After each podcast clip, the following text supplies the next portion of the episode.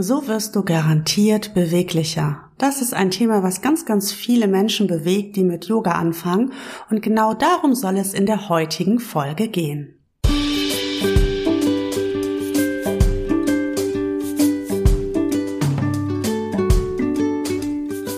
Herzlich willkommen zum Yoga Insel Podcast, dem Podcast für Yoga interessierte Frauen 40 plus, in dem es nur um uns geht und darum, wie Yoga uns hilft, unseren Körper wieder zum Strahlen zu bringen. Los geht's!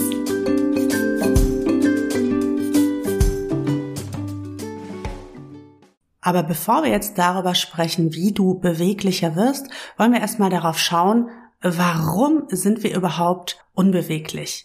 Und wenn wir jetzt mal auf unseren Körper schauen und mal gucken, was kann ich denn überhaupt beweglicher machen, da sind wir dann auch so ein bisschen eingeschränkt. Wir können unsere Gelenke und die Kapseln nicht gelenkiger machen. Das ist Veranlagungssache. Wir sind entweder hier beweglich oder unbeweglich.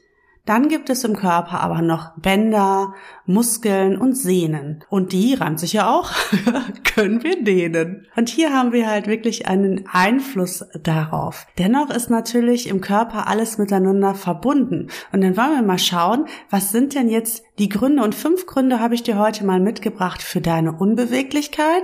Aber wenn wir diese Gründe schon mal ausmachen können, lokalisieren können, dann hast du natürlich immer auch eine gute Möglichkeit, etwas dagegen zu tun. Hauptursache Nummer eins, das Sitzen.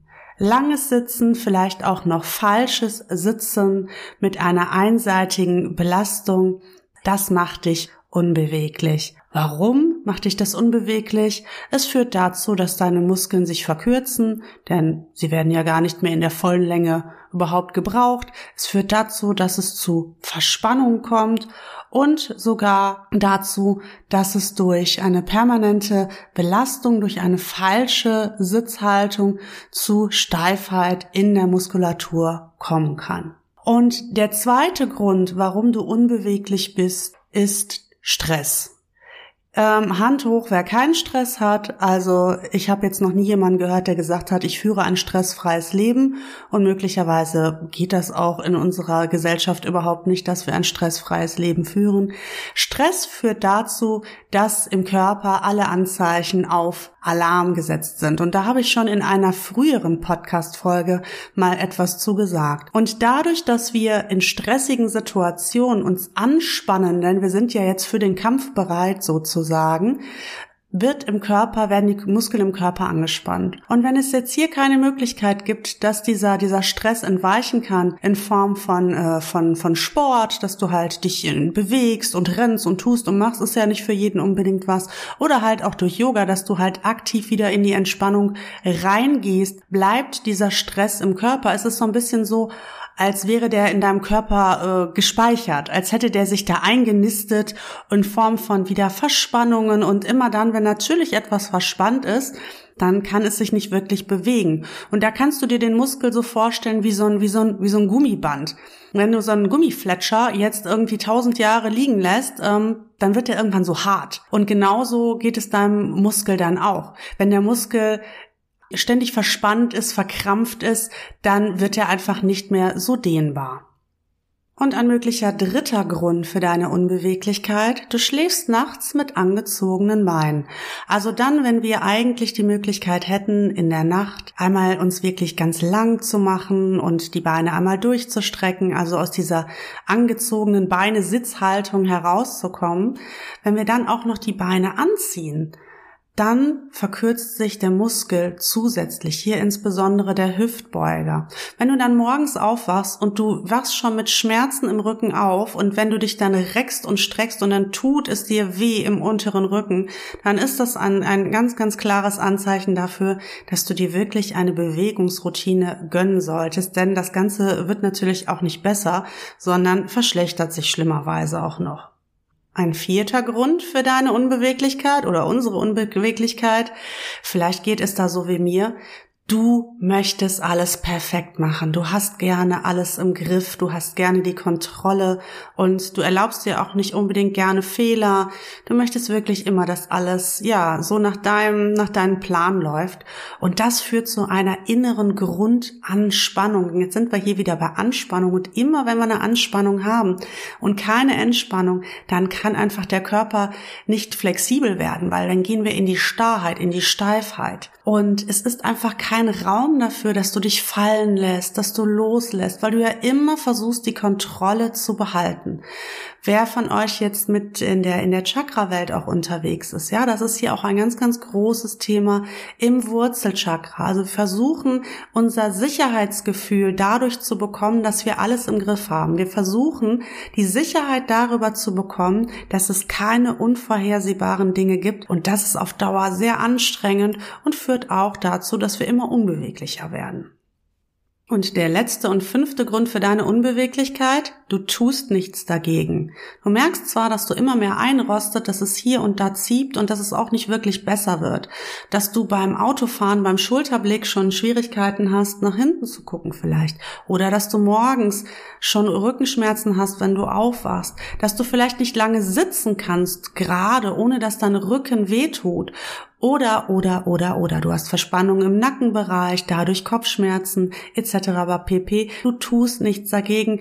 Das ist, glaube ich, ja so der, der, der Hauptgrund, die Kernessenz aus allen vier anderen Gründen. Wir tun nichts dagegen. Aber jetzt kennst du ja die Gründe für deine Unbeweglichkeit und du kannst hier ansetzen. Und wie wirst du garantiert beweglicher? Naja, indem du dir eine Bewegungsroutine zulegst. Die muss nicht lang dauern, sie muss aber regelmäßig erfolgen. Das ist auch wieder für jeden etwas anderes. Deswegen ähm, biete ich auch in meinen Yogastunden immer verschiedene Optionen an, verschiedene Stellungen, verschiedene Möglichkeiten, damit sich jede das heraussuchen kann, was wirklich für sie dann auch geeignet ist und was für sie gut ist. Denn jeder hat ja eine, eine, einen anderen Job. Er hat eine andere Bewegung, die er ausführt. Er hat vielleicht einen anderen Sport. Jemand, der jetzt noch joggen geht, sollte die Beine dehnen. Jemand, der schwimmt, der sollte seine Arme dehnen. Jemand, der, der viel sitzt, der sollte auf jeden Fall etwas für den Hüftbeuger tun. Und er sollte auf jeden Fall auch die Bauchmuskulatur stärken und ähm, dafür sorgen, dass der Rücken schön gerade gehalten wird, ohne dass es zu Verspannungen kommt. Also von da an ist es ganz, ganz wichtig, dass man für sich herausfindet, was ist dann jetzt wirklich für mich gut. Und dieser, dieser Yoga, den wir dann ganz oft sehen, die Yoga-Posen, die wir ganz oft bei Instagram sehen, das ist wunderschön. Ich schaue mir das auch total gerne an. Aber es bedarf nicht unbedingt immer äh, komplizierter Position, sondern wir können auch wirklich mit kleinen, ganz simplen Bewegung etwas machen, ja. Also der klassische Apfelkuchen von der Oma, der schmeckt mir besser als die äh, die wunderschönste, komplizierteste, äh, künstlerischste angerichtete Torte, die man irgendwo bekommt. Also es können auch die Kleinigkeiten sein, wirklich, die uns letztlich dann ähm, dann auch gut tun. Wenn du dir einen Yogakurs suchst, dann ähm, suche dir einen Kurs, der dich als Menschen im Auge hat, der, wo du das Gefühl hast, da wird auch auf mich eingegangen, Du brauchst nicht, wenn du die Challenge brauchst, dann such dir einen Yogakurs, der sehr herausfordernd ist. Wenn du aber unbeweglich bist und ähm, Schwierigkeiten hast, dich erstmal hineinzufinden und etwas ganz Langsames machen möchtest, da hilft dir dein Hatha-Yoga, also der Yoga, den ich unterrichte, oder aber auch Yin-Yoga weiter. Aber tue etwas, tue etwas für dich und komme hier in die Bewegung hinein. Und das Thema Beweglichkeit es wird ein ganz großes Thema auch sein ähm, im Monat Februar bei mir. Da startet im Februar die Beweglicher werden Challenge bei Instagram und auch bei YouTube, wo jeden Tag ein neues kleines Bewegungsvideo kommt. Also vielleicht ist das gerade für dich der optimale Einstieg. Dafür brauchst du dich gar nicht anmelden, sondern ähm, ja einfach nur dir meinen Kanal abonnieren, das Glöckchen aktivieren und dann bekommst du immer eine Info, wenn es wieder ein neues, ein neues Video dazu gibt. Und dann kannst du dir für dich die Übungen ja heraussuchen, die dir gut tun, wo du das Gefühl hast, ach, und das merkt man ja. Man merkt ja direkt danach, hat mir das jetzt gut getan ist da eine Veränderung bei mir eingetreten oder nicht. Dafür braucht man keine sechs, sieben oder acht Wochen Yoga machen, sondern der Erfolg, der zeichnet sich ja sehr, sehr schnell ab. Und ähm, dann werden wir Mitte Februar wieder die Yoga-Starterwoche machen zusammen. Dazu kannst du dich anmelden. Der Link ist hier unten in den Show Notes. Für 0 Euro kannst du das machen. Und da gehen wir dann nochmal ein bisschen tiefer ins Thema hinein, ein klein bisschen noch in die Anatomie und äh, gehen so ein bisschen zum Thema Atmung, was man mit der Atmung noch machen kann. Und ich will nicht zu viel vorwegnehmen, aber da bekommst du nochmal wirklich ein gutes, gutes Fundament, um bei dir zu Hause Hause sicher Yoga zu machen und beweglich zu werden, ohne dass du dafür äh, viel Zeit investieren müsstest. Das geht auch wirklich innerhalb, äh, innerhalb kurzer Zeit, wenn man einfach regelmäßig etwas für sich macht. Wenn du also jetzt anfangen möchtest mit deinem Beweglichkeitstraining und anfangen möchtest mit ein paar kleinen Übungen, dann habe ich jetzt noch ein paar Tipps für dich. Bevor du anfängst, dich äh, dich zu dehnen. Mach dich immer erstmal so ein bisschen warm, wärm erstmal so ein bisschen den Körper auf in Form von kreisenden Bewegungen. Und äh, ja, bei mir gibt's auf meinem, auf meinem Instagram-Kanal da auch ganz, ganz viele ähm, Videos zum Thema. Wir sind morgens immer so ein bisschen steifer als abends. Das heißt also, ähm, wundere dich nicht, wenn du morgens vielleicht noch nicht so in die Pötte kommst, aber abends dann halt auch schon. Vielleicht legst du für den Anfang, wenn du, wenn du so perfektionistisch bist wie ich und irgendwie das ätzend findest, wenn es dann nicht so gut gelingt, legst du vielleicht die äh, Bewegungsroutine sogar auf den Abend. Das ist dann aber auch eine, eine gute Möglichkeit, wie du deine Schlafhygiene verbesserst und wie du möglicherweise ruhiger und besser schläfst. Du solltest auch ruckartige Bewegungen vermeiden. Also ich kann mich noch so an so Aerobic äh, und und Fitnessvideos erinnern aus den aus den 80ern. Da hat ist man immer so reingewippt und ich weiß es auch noch aus meiner Zeit beim Ballett, da sind wir immer so wirklich reingewippt in die Dehnung und da ist mit Sicherheit auch nicht unbedingt etwas verkehrtes dran, aber gerade am Anfang kann es dazu führen, dass du dich verletzt, weil du ja dann gar nicht spüren kannst, wo ist jetzt hier meine Grenze, bin ich vielleicht zu weit gegangen. Und deswegen hilft es es dir viel, viel weiter, wenn du in die Dehnung hineingehst und dann einfach mal spürst und fühlen kannst, okay, bis wohin ist es dann jetzt wirklich ähm, für mich in Ordnung. Es gibt den guten Schmerz und es gibt den schlechten Schmerz. Der gute Schmerz ist der Dehnungsschmerz, dieser, dieser lange Schmerz, den du fühlst, wenn du den Muskel dehnst.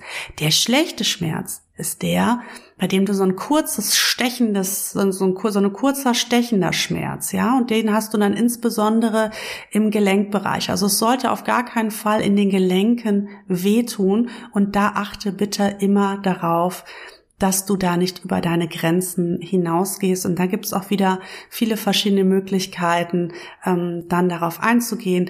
Das kann ich aber leider alles nicht in dieser Podcast-Folge erklären. Wenn dir da wichtig ist, dass du sicher mit Yoga beginnst, dann wäre der Yoga-Grundlagenkurs was äh, für dich, der wieder im Februar startet wenn du irgendwelche Beschwerden hast, insbesondere ähm, Beschwerden wie Osteoporose, Arthrose oder aber auch Bandscheibenvorfälle, dann mach bitte gar nichts, ohne das mit deinem Arzt abzusprechen oder deinem Therapeuten abzusprechen. Da ist es immer ganz, ganz wichtig, nicht ohne ärztlichen Rat äh, in deine Bewegungsroutine hineinzugehen.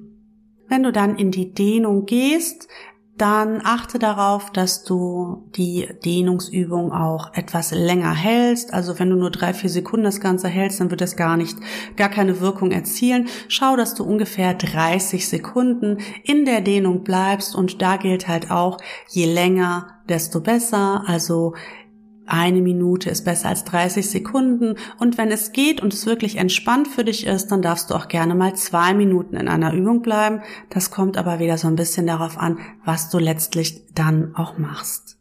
Also meine Liebe, fang jetzt direkt an mit deiner neuen Beweglichkeit. Und wenn du Lust hast, dann mach es doch mit mir und mit allen anderen Frauen zusammen in der Community. Und dann sehen wir uns bei Instagram oder bei YouTube in Form von Videos, von Impulsen und von jeder, jeder Menge Infos. Und melde dich auch super, super gerne für 0 Euro zur Yoga Starterwoche im Februar an und dann können wir noch ein bisschen persönlicher miteinander arbeiten. Ich kann dir noch individuellere Tipps geben und dann wird deiner neuen Beweglichkeit auf gar keinen Fall mehr irgendwas im Wege stehen. Bleib großartig und gesund, meine Liebe, und wir hören uns bald wieder mit einer neuen Podcast-Folge. Mach's gut!